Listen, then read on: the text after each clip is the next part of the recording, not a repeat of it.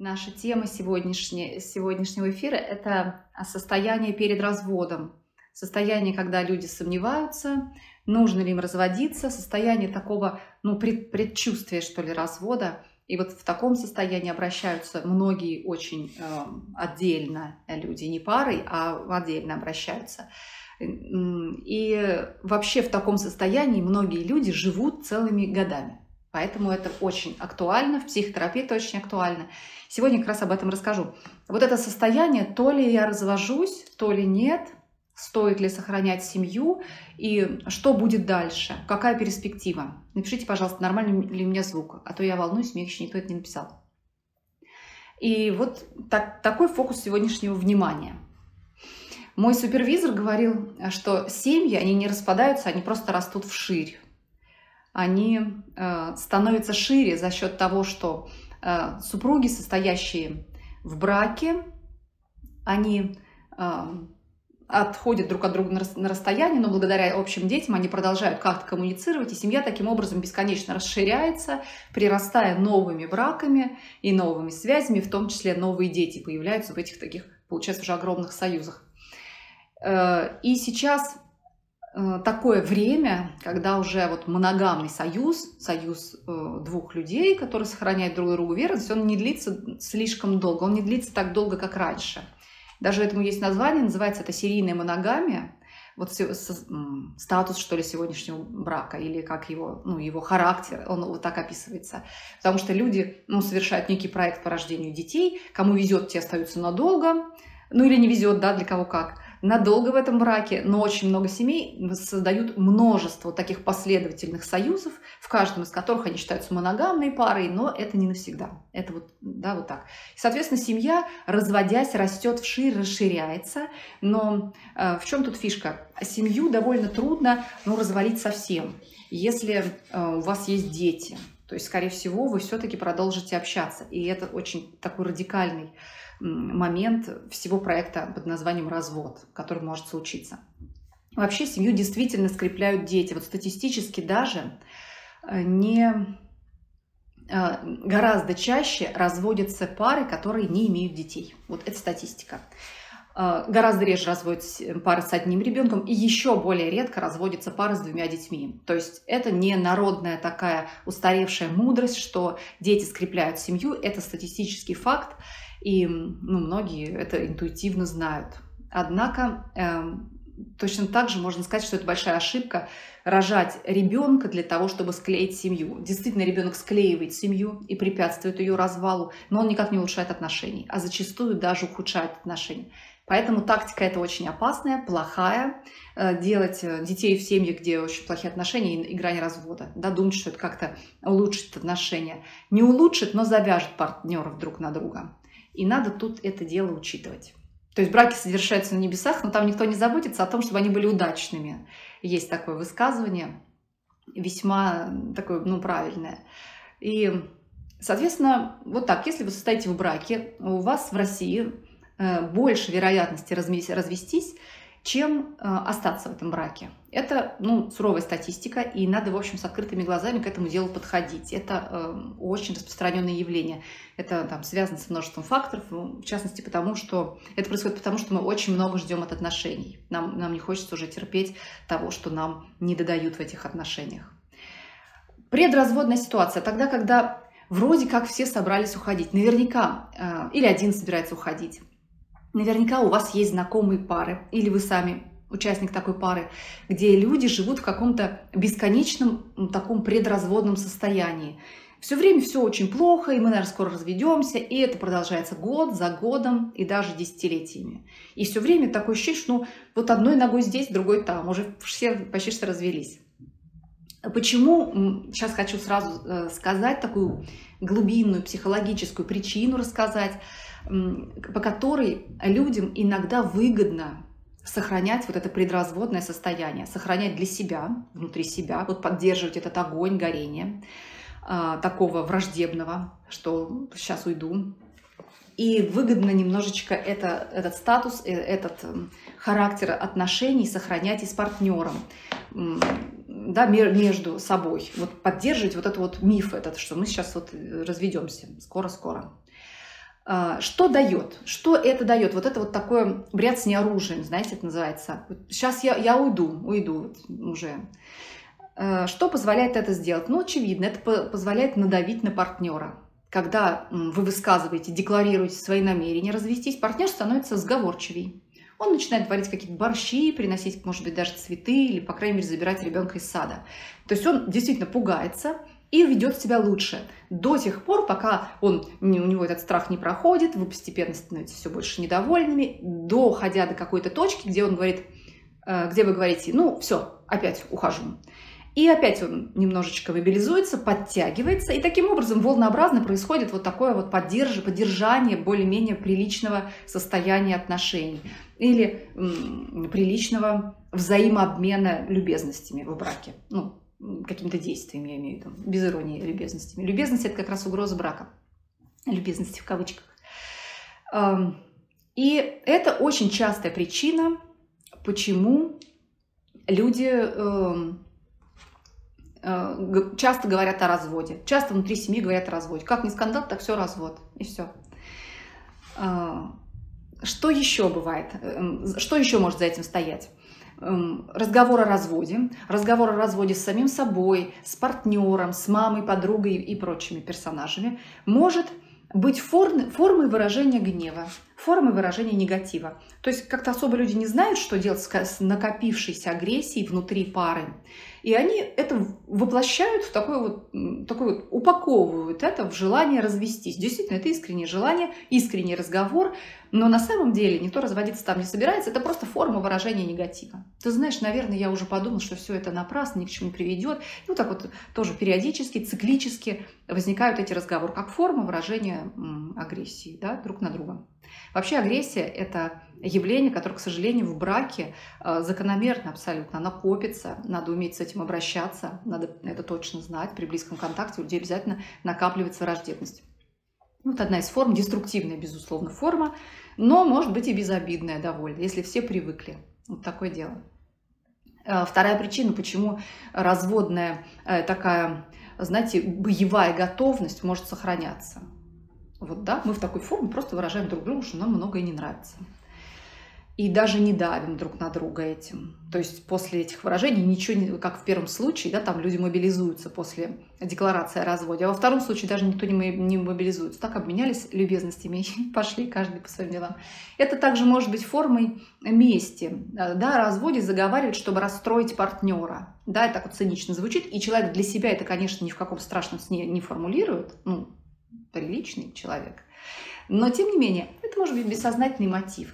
Когда мне очень больно в отношениях, да, вот, например, муж меня там обидел, и там опять не позвонил, опять поздно приходит, не помогает, мне хочется причинить ему ответную боль. И тогда я заговариваю, что я уйду там к маме, и ребенка заберу, и видеться не дам.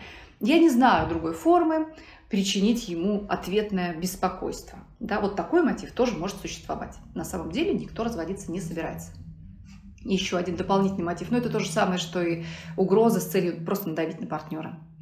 Ну, не то же самое, но как бы смысл этого жеста – это воздействовать на партнера. Вот такая история. А, что еще может скрываться за вот этой постоянной готовностью к разводу? К разводу? Очень интересная вещь. Когда человек, э, живя в браке, чего-то не может себе позволить. Ну, возьмем самую простую. Какой-то флирт э, вне семьи какой-то реальный роман, реальные отношения вне семьи. Просто какая-то тусовка на сайте знакомств. Такая, знаете, вот эта тусовка на сайте знакомств для замужних людей, это такая э, лайтовая форма полигамии, понимаете? То есть на самом деле человек и не позволяет себе ничего, и не собирается, но он чувствует себя так пободрее, когда ему там какие-то ставят лайки, кто-то что-то пишет. Эм, ну, например, людям может быть очень стыдно за то, что они так делают.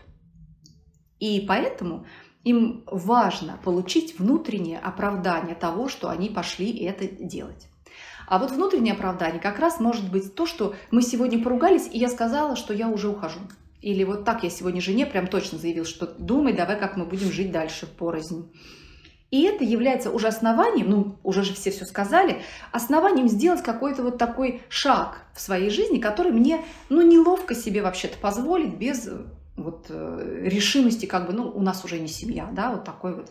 И это тоже происходит раз за разом. У человека снимается напряжение после этого шага, даже возникает какое-то чувство вины, он возвращается в русло, такое этическое русло семьи, и ждет, пока не накопится некое желание. Сейчас, ну, я, ну, я рассказала о желании Адюльтера, но на самом деле там может быть много чего очень много. Это может быть, например, желание сблизиться со своей матерью. Вот такое интересное желание у женщин, да, и мужчин, у кого, у кого угодно. Желание уехать на день, да, желание слиться с ней в каком-то экстазе разговора, да, и, и вот для того, чтобы это произошло, нужна вот эта микрожертва, нужна декларация о разводе, вот так. И так это тоже используется, это бывает, и так делают сам разговор о разводе, предразводное состояние может быть психологически выгодно. Вот надо посмотреть, не живете ли вы с такой вот интересной иллюзией, что такое ваша готовность к разводу. Если ситуация не такая, и ситуация так, действительно э, реалистично толкает вас к разводу, или вы ситуацию тянете к разводу, а, какие тут, то есть вы всерьез обдумываете развод, вам очень тяжело жить.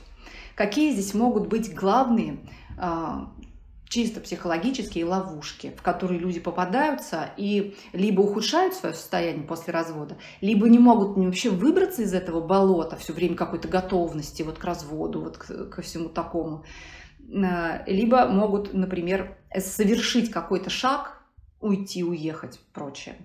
И потом так сильно а, пожалеть об этом, что потом еще бегать за партнером и просить его вернуться. Вот такое вот. Да, мне пишут приветы и комплименты я вижу. И я вот э, сразу отвечаю спасибо всем, а, кто мне вот хорошие вещи пишет. Спасибо и всех вижу. Вот. И, кстати, интересный вопрос. Как понять, любишь или нет? Вот ну, запомните, я к нему обязательно вернусь.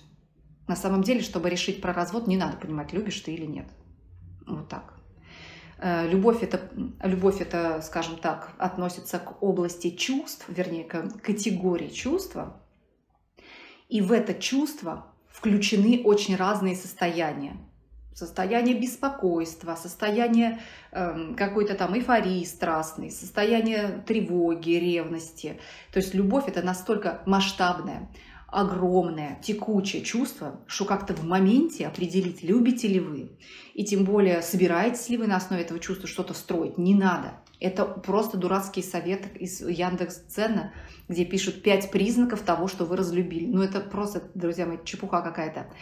Это вообще не относится к делу. Очень часто меня спрашивают, значит, на консультациях, вот помогите определить, это я люблю его, поэтому боюсь валить или я привязана к нему, поэтому боюсь валить. Или я боюсь, боюсь, тревожно мне, и я боюсь валить.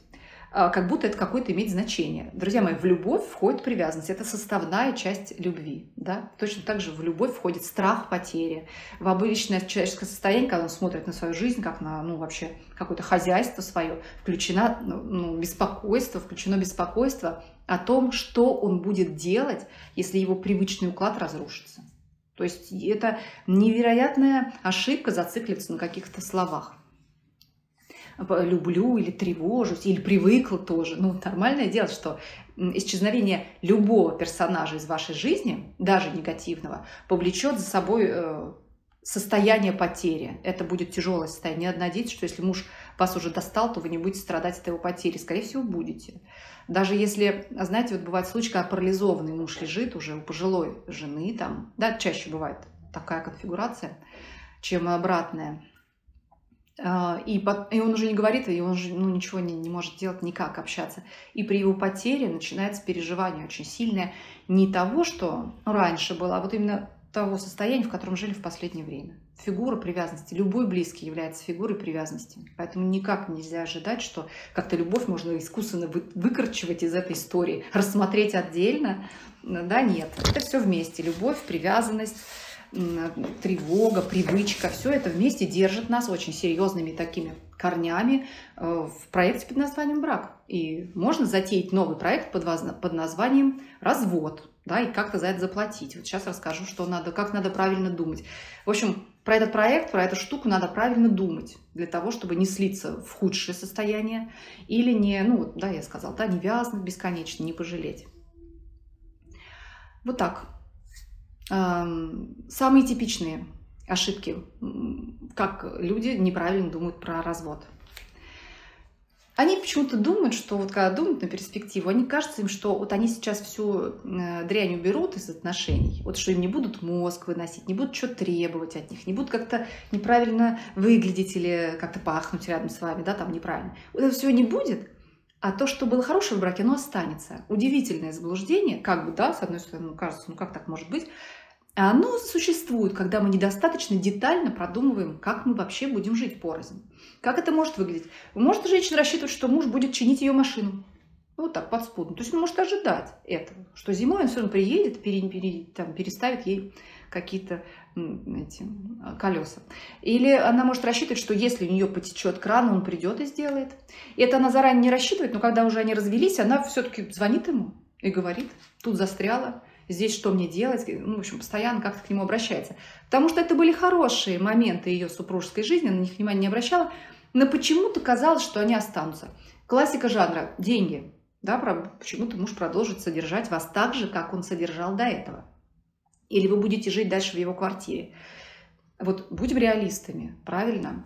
А, если развод случается, то человек не склонен без бонусов будет вам что-то давать. Вот, вот так. То есть особенно почему-то, это, вот, это парадоксальная иллюзия, какой-то уже оттенок абсурдности приобретающий. Почему-то кажется, что если это вы бросили, например, мужа или там, жену, то поскольку он же не хотел с вами расставаться, то он как раз будет вот эти плюсики вам давать туда, вот закидывать в вашу корзиночку. Потому что он же хочет вас вроде назад, да, он как-то не хотел. Но это, представьте, это же абсурд. Ждать, что вы бросите человека, и он будет э, вашу эту дистанцию от него еще и обслуживать. Да, он будет вас еще и содержать. То есть фактически обеспечит вам его, вашу независимость от него же. Это же как будет? Это никак не может быть. То есть надо понимать, что при разводе вы лишитесь тех бонусов. Или там он будет три раза ребенка водить в сад. Ну, может и будет, если вы договоритесь, но автоматом это не следует. То есть надо подумать, когда вы думаете о том, что «а может мне жить одному», не рассчитываете ли вы, что вы все равно будете иногда приходить и по-старому общаться с детьми на территории жены? Да? Ну, она же будет пускать, ей же надо там, чтобы вы общались. Нет, скорее всего, этого не будет. И тут происходит очень жесткое столкновение с реальностью у людей, которые развелись. Да, особенно, кстати, вот мне часто очень попадаются на работе, на, в моей работе женщины, которые, в общем, по не совсем понятным причинам развелись, без крайних таких обстоятельств. И когда они осознали, куда они на самом деле попали, в конце концов, они начали отматывать назад, но в некоторых случаях уже это сделать поздно. Вот так бывает, надо все продумать. В общем, не ожидаете ли вы, что плюсики останутся? Почему-то они останутся. Ну, может, что вы такой дорогой человек, например, или потому что так положено. Да, вы проверьте свои... Я вот вообще большой друг реальности. Вы вот соотнесите свои, свои вот эти ожидания с тем, что человек думает хотя бы. Может, совпадет, ура, да, но, но это неизвестно. Вот так вот ближе к реальности вам как бы ниже падать будет, если что. Вторая ловушка – это игнорирование бытовой несостоятельности. Это касается почти на 100% женщин. Если это касается мужчин, то это очень особые мужчины, про которых здесь, во-первых, их здесь точно нигде нет, не, не будут слушать такие эфиры, но, в общем, это особенные мужчины, да, которые при бытовой несостоятельности как там собираются уходить от женщины, и они защищены другими механизмами. Ну, а вот женщин часто так бывает, при том, что иногда это бывает по, по роду обстоятельств вокруг нее. То есть она действительно родила двойню, и она не очень может работать. И этот момент плохо рефлексирует, она плохо осознает то, что она живет в квартире мужа на его деньги, и никаким образом невозможно вот по своей воле взять и уйти. Ей просто некуда идти, к сожалению. Вот такая социальная незащищенность. Бывает и по-другому совершенно, что женщина уже давно никого не растит, каких-то малолетних детей у нее нет, но она все еще находится по какой-то неважной причине в состоянии бытовой, ну, не, не такой бытовой беспомощности, что она себе там яблоко не помоет, но вот тот уровень жизни, который у нее есть, она не может сама поддерживать. Она, может быть, не, не водит машину, у нее нет там, какого-то э, прихода денег в ее жизнь, кроме как через мужа. И при размышлении, а все равно размышление про развод есть. Вот ну, как-то вот оно должно произойти. И полный игнор того, что вы не можете поддерживать такой уровень жизни, как у вас сейчас есть, происходит. Да, есть тут прямая надежда, вот сейчас к первому пункту обращаемся, прямая надежда, что муж почему-то продолжит платить. Надо проверить, надо хотя бы спросить у него. Стесняется спрашивать, потому что знает, что получит ответ да, симметричный. Мало кто скажет «да, я буду тебя содержать до гробовой доски». Вы можете считать, что это неправильно. Да, множество женщин уверены, что это неправильно, очень плохо. Я сейчас не про правильно, а про реальность. Э, это может быть, даже согласятся с тем, что хорошо, конечно, я тебя не брошу. Особенно если муж бросает вас сам, то у него чувство вины, оно ну, как бы способствует тому, чтобы он, конечно, вкладывал деньги. Но тут такой момент. В большинстве разведенных пар, да, если пара разводится, она еще нормального возраста молодого, образуется новая семья. Это ну, тоже статистический факт, что при разводе возникает увеличение количества детей у этого человека, потому что в старых отношениях он бы не родил, а в новых отношениях он родит. И, соответственно, даже если он, в общем, хочет оплачивать ваше проживание на своей территории и дальше, то это изменится. Это изменится, когда изменится его жизнь. А она, ну, вероятно, изменится. Поэтому надо смотреть вперед, надо смотреть туда. Если иногда бывает, что развод – это многоходовая такая комбинация. Это сложный проект, ему надо готовиться, может быть, вам пять лет понадобится на развод. И если вы сейчас вот э, спите в иллюзиях, что да, может, и уйду вот так, не понимает, что вы не можете просто сейчас уйти, и не делаете ничего для того, чтобы уйти не сейчас и даже не завтра, а может быть послезавтра, то тогда и послезавтра будет то же самое. Только вы будете на три года старше. А, а, ну, что тоже не трагично, но, в общем, такая история. Это вторая ловушка – игнорирование бытовой несостоятельности или вот э, такой социальной несостоятельности. Э, что еще может быть? Ожидание – это еще одна ловушка, в которую попадаем. Ожидание того, что когда вы разведетесь, вы будете себя как-то чувствовать. Так часто э, бывает, так часто отвечают, на что должно, зачем, да, вы разводитесь. Ну, я, наконец, буду жить спокойно. Вот мы с ребенком, наконец, поживем спокойно. Вот тут это чистой воды иллюзии, незамутненные иллюзии. Вот если вы на самом деле не знаете, как вы будете себя там чувствовать.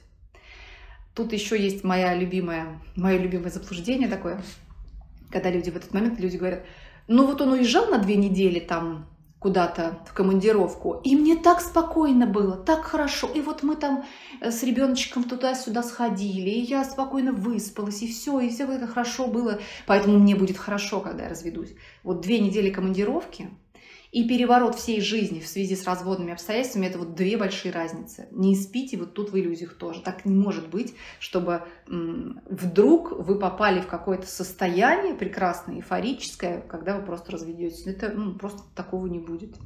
Ну, представьте себе, да, сейчас мы сделаем такую пирамидку. Если у нас все три заблуждения. Если вы рассчитываете на плюсики, кран придет, починит. Ну, все-таки, это мужчина мой, как-то он должен меня поддерживать. Второе, то, что вы не обращаете внимания на то, что одной существовать вам практически невозможно. И третье, то, что вы будете чувствовать себя прекрасно. Вот если мы все это вместе сложим, вы представляете, в какую иллюзорную реальность может топать человек, если он не додумывает до конца, что такое будет его развод. Еще одна интересная история, которую тоже многие, ну тут, конечно, именно вот женщины, русские женщины, которые, причем русские женщины, они категорически не защищены но законом а, от э, того, чтобы ну, пострадать при разводе. Как бы формально защищены элементами, но фактически ведь элементы, как мы все знаем, очень трудно взыскать э, полноценно, и, ну, миллион всяких ходов и, и комбинаций, как мужчины избегают, к сожалению, этого. И именно русские-то женщины должны здесь быть совершенно с открытыми глазами, что их никто не защитит на самом деле, если что, кроме их самих, там, да, ну или как, какая-то подстраховка. И эти же женщины совершенно точно уверены, что мужчина им что-то такое должен. Он же мужик, он должен. Вот такая, ну, мощнейшая совершенно э, конструкция, что он должен. Тут самое главное что? Самое главное, чтобы он так считал, тот, кто вам должен, или жена, или это муж, ну чаще муж, поскольку мы сейчас до такой ситуации говорим, чтобы он тоже был согласен с тем, что он должен. На что нельзя ловиться? Ну, он, например, в разговоре с вами когда-то там в ранней молодости упоминал, что если что, я считаю, что муж должен, конечно, обеспечивать, даже если развод, и жену, и всю ее семью, и, я не знаю, тоже до самой смерти. Даже если он ушел, у него еще три семьи. Так настоящий мужик поступает, настоящий самец. И вот вы, значит, запомнили, у вас там что-то случилось, в голове перещелкнуло, и вы эту жемчужину храните. Прошло много лет, все переменились, кто что там, и вы, и он. И вы почему-то думаете, что на основе каких-то там очень косвенных, очень давно сказанных слов он на самом деле чего-то сейчас вам будет должен. Ну, такой должен? Купить вам квартиру при разводе, например, открыть вам счет крупный при разводе, положить крупную сумму ребенку, да, там, оплатить какое-нибудь обучение ребенку, ну что-то такое. И причем вы это не проверяете. Вы не говорите, вот а как вот ты собираешься действовать. Потому что там, там же реальность, а мне же больно же ударяться. И поэтому вы как-то вот так запомнили и думаете, что так и есть. И вот это дальше конструкция на песке. Замок на песке дальше образуется. Ну, здорово, когда должен. Кстати, вот обеспеченные мужчины, обеспеченные семьи.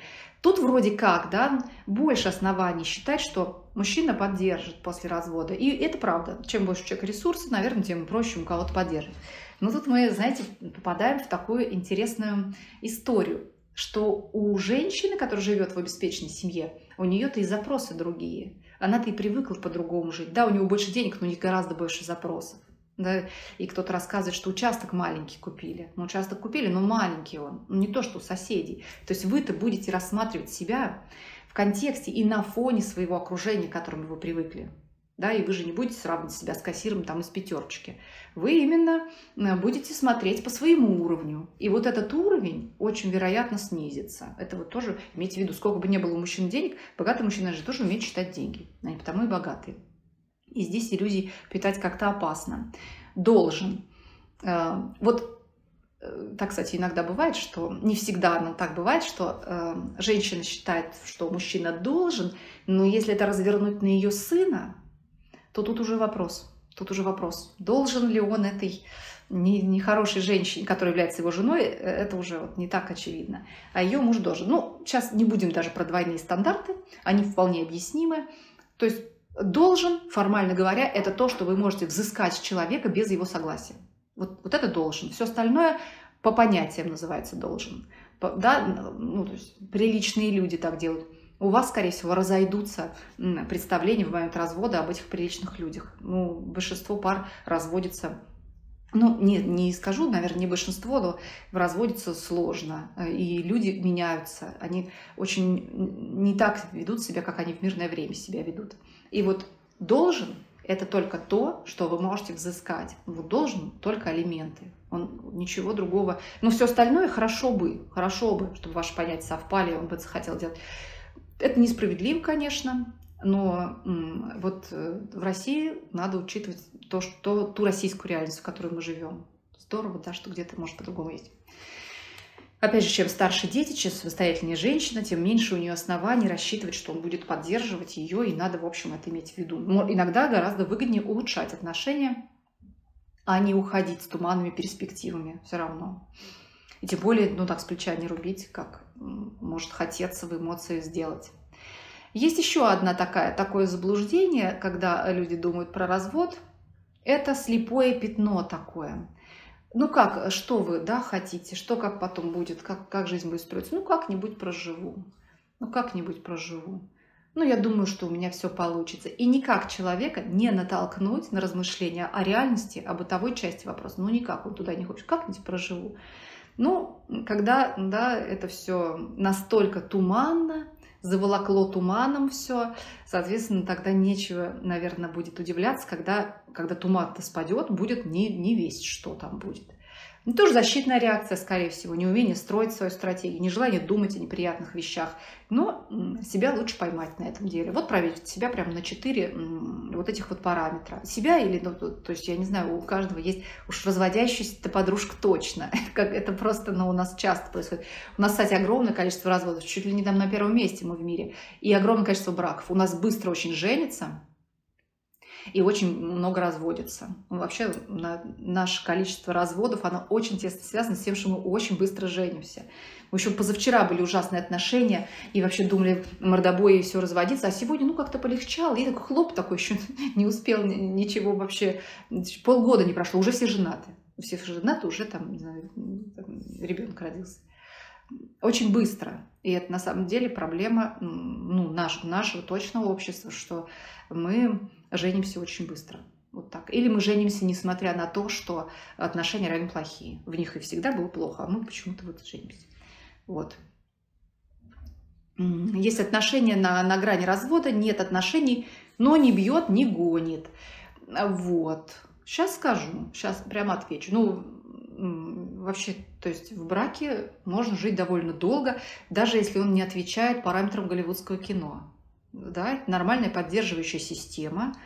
Ну, отношения точно всегда есть, если вы живете вместе, у вас хозяйство совместное. А какие отношения еще могут быть? У вас не может быть, там, сексуальных отношений не может не быть может не быть э, там эмоциональных отношений, ну, вы можете не разговаривать, но вы ведете общее хозяйство, вы координируете каждый. Вот у вас этот человек, он у вас четко стоит в середине головы, и вы с ним все-все координируете. Вот вы все координируете с ним, даже если формально нет отношений. Не то, что формально, но какой-то части нет отношений. Вот, такое дело. Эм, что дальше? Сейчас немножко отмотаю, посмотрю, тут мне кто-то писал вопросик, потому что потом я его потерять могу. А вы мне тоже сейчас что-нибудь не пишите. Спасибо, мне хвалит стрижку. Да. Уезжаю от мужа постоянно, но возвращаюсь. Вот такое дело, правильно. Я думаю, что следующее упражнение, которое я буду сейчас рассказывать, как его делать, оно прям для вас. Вот так. Сейчас попробуем. Рассталась с мужем, чтобы любовь не переросла в ненависть. Сейчас мы друзья. Но я думаю, что в таких случаях, когда вы уже расстаетесь, там уже вполне понятная основа для этого есть. Может, в ненависть не переросла, но, вероятно же, э, на фоне хороших отношений-то и не расстаются.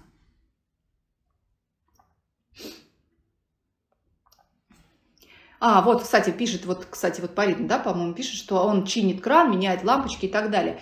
Вот он может это делать. Любой бывший муж может вам чинить лампочки. Нельзя на это рассчитывать. Вот понимаете, две разные вещи. Ну, вот вы можете найти кошелек, когда вы будете идти на улицу? Ну, можете, конечно. Вы можете неожиданно выиграть в лотерею? Ну, тоже можете. Но рассчитывать же нельзя, да, свой бюджет, исходя из того, что вы найдете этот кошелек. Ну, безусловно, мы все знаем истории, когда Вася приходит и чинит бывшей жене кран. Мало ли, почему он его чинит. Он его чинит до тех пор, пока его не прижала новая жена, допустим, да?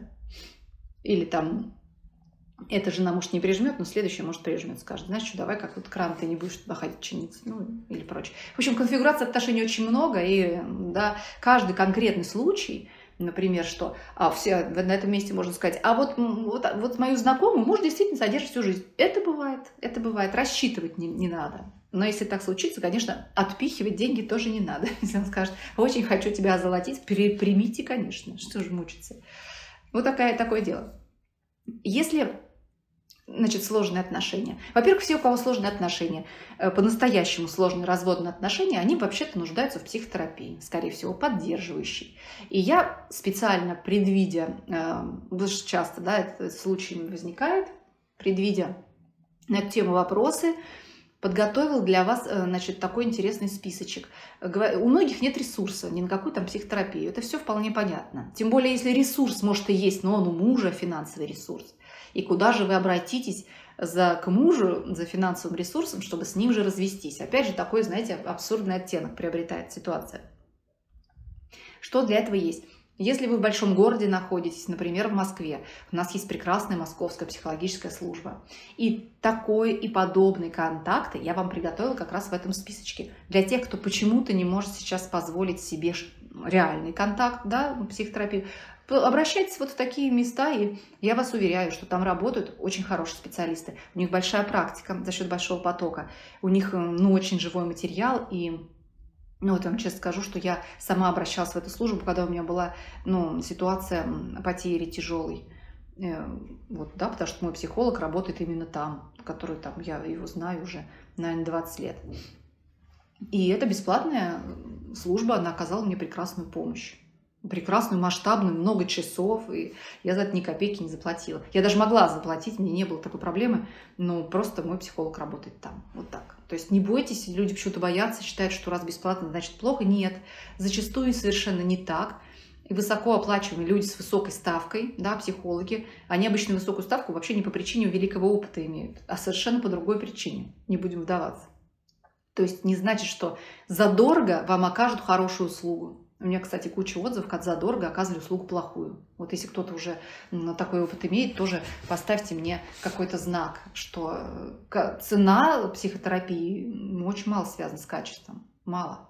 Надо искать себе специалиста, в том числе там на, на, на Профиру, на Яндексе. Специалисты есть по очень небольшим ставкам. Тоже не вдаваясь, но многие работают по низкой ставке не потому, что они плохие, а потому что у них личные причины на то есть. Итак, это, это такой вот как бы бонус-вебинар. Надо пройти в таб линк и нажать кни- кнопочку подписаться, и вам придет вот этот список вот я его специально сделала к этому эфиру. Потому что люди, которые переживают развод, нуждаются в психотерапии. Вот нуждаются. И надо ее искать. Либо опыт психолог, с психологом работы, либо э, ну, какая-то другая форма получения душевной помощи. У кого что есть. К священникам ходят. В монастыри ездят. Ну, надо что-то делать. Итак, что сделать полезно? Предлагаю вам такое гениальное упражнение – Представьте себе, что ваш, работ, ой, ваш развод случился. Утро после развода. Вот назовем его так. Утро после развода. Вот я развелся, вот я развелась. Что я буду дальше делать? Вот, я свободен. Постарайтесь взять ручку и написать очень-очень конкретный список дел, вообще всего, что произойдет потом. Вот на это условное утро после развода. Сначала его надо написать без цензуры. Прям надо накатать все, что вам в голову придет, не останавливая себя. Не останавливая. После этого надо все-таки подвергнуть некоторому анализу этот список. Что надо отследить? Во-первых, надо отследить, появилось ли на листе хоть что-нибудь. То есть кроме вот того, что просто буду нормально жить. То есть появилось ли там содержание. Понимаете ли вы, зачем, что вы будете делать, что вы, да, зачем вы идете в это, в это никуда, в этот туман, ради чего. Вот если этого нет в голове, это не значит, что надо обязательно остаться, не надо разводиться, но надо формировать это, надо формировать вот это видение, наполнение вот этой жизни будущей после этого э, эпохального события развода. У нас, знаете, как вот как к свадьбе относятся так, что нужно прогрохотать просто, чтобы в Инстаграм вообще взорвался. Так и к разводу тоже относятся излишне серьезно, как будто человек в этот момент аннигилируется просто такой чпок вот, и все. Так не будет. Вы продолжите общаться, особенно если есть дети. Если нет детей, то вообще проблем нет. Конечно, да, это все проще. И вообще, да, лучше не торопиться их заводить, если такие моменты возникают.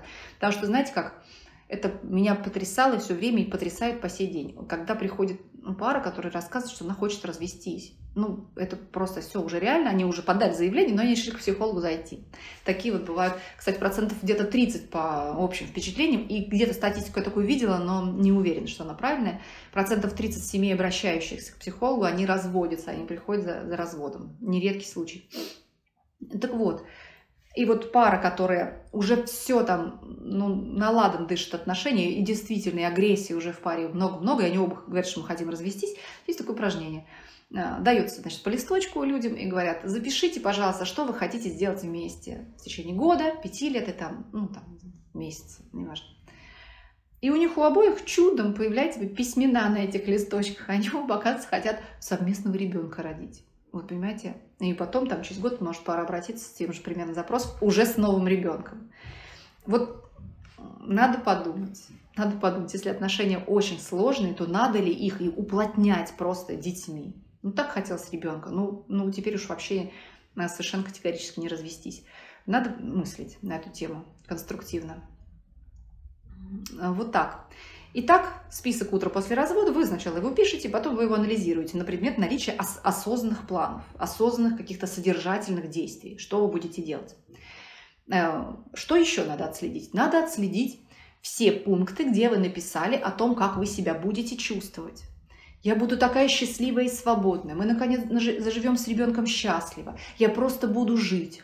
Вот такой вот эмоциональный шум в эфире, его надо тоже просто ну, в спам отправить. Это ваши иллюзии, это просто облако иллюзий. А, их надо тоже отодвинуть. Это не может являться основанием для развода. Это просто основание для бесконечного эмоционального ну, а, качелей или каких-то там американских горок. Все, надо выследить это. Это как раз относится к третьей, к третьей ловушке, когда люди хотят как-то чувствовать себя после развода. Да, они придумали, что они будут вот так себя чувствовать. На каком основании неизвестно. На основании, а вот когда он уезжал на на две недели. Да, это очень туманно основа. И когда вот его нет, мне так хорошо дома, это две большие разницы. Когда его нет, и когда у вас вся жизнь перестроилась, начиная с бытовых вопросов, заканчивая вашим статусом. И вашим статусом перед вашими знакомыми и вашими новыми отношениями с детьми. Ну, перечислять можно долго. Отдельно про после развода, тогда жизнь, может быть, мы с вами отдельно поговорим. Что дальше надо отследить в этом списке? Есть ли там пункты, что я буду делать или чего я не буду делать? перестану варить борщи, не буду гладить рубашки, да, или, например, наконец уеду там в отпуск, или буду встречаться с девчонками, или там поеду на рыбалку, вот что-то такое. Вот эти вот буду делать и не буду делать. Вот там должны быть вот такие вещи. С тем, что буду делать. Посмотрите, пожалуйста. Нет, с тем, что не буду делать. В общем, с обоими пунктами. Сейчас я не могу быстро сообразить. Посмотрите, вот на это буду, не буду. Есть ли у вас личный ресурс? Потому что, опять же, возвращаясь ко второму пункту нашего списка предыдущего, может быть так, что буду спокойно жить со своим ребенком, а ресурс для того, чтобы спокойно жить со своим ребенком, у мужа находится. У вас нет ресурса спокойно жить со своим ребенком. Вы живете в его квартире, на его деньги и без паспорта в этой стране. Ну, ну так вот. Понимаете, такое. То есть вот эти ваши хочухи, вот эти хотелки, они могут быть обеспечены только вашими усилиями или нет? Или он должен башлять вот эти ваши желания, как-то вот платить за них? Это важно. Понимаете, важно. Обратимся к иллюзиям. Обратимся вот к этим ловушкам, спискам. Э, что дальше? Чего я не буду больше делать? Чего я не хочу делать? Я не буду гладить ему рубашки, я не буду отчитываться перед ним, не буду его выслушивать, я не буду... Ну, это все. Это актуальные, важные вещи, от которых вы действительно хотите избавиться и вполне обоснованно. Э, тут надо э, следующее сделать с этим. Если отношения уже до такой степени вам не ценны, что вы готовы их покинуть, вы можете попробовать этого не делать, уже находясь в отношениях. Если вы, знаешь, почему мы что-то делаем? Мы же боимся, что нас отвергнут, бросят, ну, как-то на нас будут наезжать. Если мы уже все равно теряем эти отношения, психологически к этому готовы, просто попробуйте это сделать, не уходя из брака. Попробуйте себе позволять вот этого всего, находясь в браке. Прям перестаньте гладить рубашки, варить борщ, что хотите, перестаньте делать. Или начните делать. Вот возьмите завтра, договоритесь с девчонками и езжайте куда хотите. И трубку не берите, если да, вас будут контролировать. Ну, в зависимости у кого чего появляется в этом э, списке из вот этих желаний. То есть это такой микропобег получается. Вы думаете, прежде чем разрушить отношения, надо подумать, нельзя ли их ну, поменять просто. Просто поменять реконструировать в нужную вам сторону. А это делается именно примерно вот таким способом. Э, этот список очень помогает, помогает мыслить правильно, помогает отлавливать то, э, что у нас недодумано, то, что у нас на песке на мокром построено, то, что разрушится при первом дуновении ветра реальности. Вот так вот. А если нет эмоционального совсем списка, только действия бытовые. Ну и это самое замечательное. Когда нет эмоционального списка, то это самое хорошее. Эмоциональный список – это же, по сути, ну, фантазия о том, как мы должны стать счастливы. Знаете, вот я сейчас собираюсь устроиться на работу. И вот я буду писать, что я получу от работы. Ну, определенно я получу зарплату, правильно? Что еще я получу? Ну, я получу какую-то осмысленную более-менее деятельность может, не мной осмысленную, а кем-то спущенную, но что я буду что-то делать. Наверное, я получу общение с людьми, потому что я должна буду с ними работать. И это определенные действия. А то, что я получу независимость или я получу сознание своей профессиональной подготовленности, это вообще большой вопрос. Неизвестно, как я там буду себя чувствовать. Может, я там себя очень плохо буду чувствовать и ничего такого не получу. Или, например, наоборот, буду так загружена, такой кошмар, буду в аду. Неизвестно, может, у меня крылья вырастут на этой работе. То есть планирование чувств – это очень такое дело ненадежное, и без специальной подготовки это лучше не делать. Итак, вот такой список нам поможет. Что э, еще можно на эту тему сказать? Ну, приблизительно я много сказала на эту тему. И, в общем, мне кажется, что сейчас очень много есть э, таких предразводных состояний без особых причин на то. Да? Когда люди недостаточно эмоций получают от брака, недостаточно ну, какой-то потрясающий контакт вот у них там в этом браке, и они начинают разрушать отношения, в общем, без понятных перспектив. И мне кажется, что если вы рассчитываете на длительный очень проект, ну что такое длительный брак? Это может быть 40 лет, 50 лет. И представьте себе, какой-то огромный срок, это вся жизнь. И в этом сроке никак невозможно представить себе, что ежемесячно, ежегодно у вас будет вот такая интенсивность, плотность общения там, и плотность счастья, что 40 лет будет вот это. Не, будет, не может такого быть. Люди э, болеют, впадают в какие-то эмоциональные там заводи неприятные. И, ну, брак длинный проект. Вот. Развод, развод 7 лет длится, кстати. Считается в психологии, что эмоциональное завершение развода где-то около 7 лет занимает. Если есть дети, если это не просто пара, которая ну, пожила год и распалась. Это вот такое длительное время. Люди отрываются друг от друга и действительно формируют другие связи, схожие по силе со связями в прошлом браке.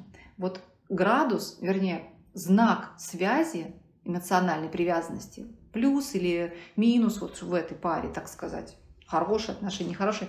В общем, большого значения для переживания в разрыве вот с этим человеком не имеет. Вот так, такой парадокс. А если происходит, кстати, потеря, ну, смерть супруга, считается одной из самых, самым тяжелым, самой тяжелой потерей, тогда вообще считается, что неблагополучные отношения э, как раз фактор риска. Если отношения неблагополучные, то потеря тяжелее переживается. Вот как ни странно. Но это феноменология, что называется, это как такой феномен, и он наблюдается. Он э, непоня... непонятен. Ну, вернее, он, его можно объяснить, просто сейчас не вдаваясь. Но имеется в виду, что так вот на скидку он непонятен. Вот так, вот. А, еще есть, пока я буду рассказывать дальше, пишите еще вопросы. И всех рада видеть была на этой прекрасной теме. Тема житейская, скажем так, не очень оптимистичная, но житейская. Это кругом происходит. А, вот.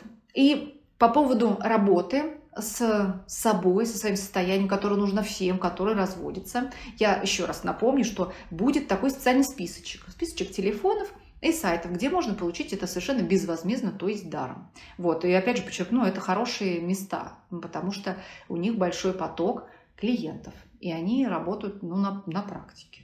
Это не то, что там, знаете, они сидят в пыли, никто к ним не обращается, они смахнули пыль с телефона и ответили вам. Это неправда, они активно работают. И я знаю людей, которые там работают. Вот так. Но со своей стороны я тоже хочу предложить такой лайтовый выход. Это мой новый тренинг, который я создала на основе психотерапевтических упражнений. Это медитации, упражнения на настройку, упражнения разного рода работы с внутренним состоянием, такие достаточно легкие. Это не, это не сложный тренинг, в отличие от предыдущего тренинга, который у меня про отношения. Это легенький, приятный тренинг, такой на расслабление. На расслабление и на какие-то интересные упражнения в работе, в познании себя. Да? Вот, если у кого-то он уже есть, напишите, как он, как он вам. И так вот, насчет напишите. И как положено, значит, у нас праздник 14 февраля, и я, как, так сказать, приличный Э, человек, тоже предлагаю вам специальные условия. Вы мне пишете отзыв на любой мой продукт совершенно, на книгу, которую вы читали, на прямой эфир на этот, на любой, ну такой содержательный отзыв. И я вам дарю этот тренинг со скидочкой 30%. Тренинг называется «Путь к себе». Он есть у меня тоже в топлинке, вместе с кнопочкой «Подписаться», на которой можно получить будет список бесплатных телефонов. И тогда вот жду от вас такой инициативы. Или просто приходите и вы получаете мой тренинг. Он э, частично, что про него, да, немножко, он состоит из аудиоупражнений, аудионастроев, э, которые вы можете где-то прослушивать, прослушать каждый день, выучивать их уже наизусть и в конечном итоге ну, использовать самостоятельно. Все эти техники, они как бы входят вглубь нас, и мы учимся расслабляться более качественно и более ну, полезно, что ли. Очень такие мной любимые техники. Я, я искренне их сама люблю. Я сама люблю ими пользоваться, я сама люблю им давать клиентам.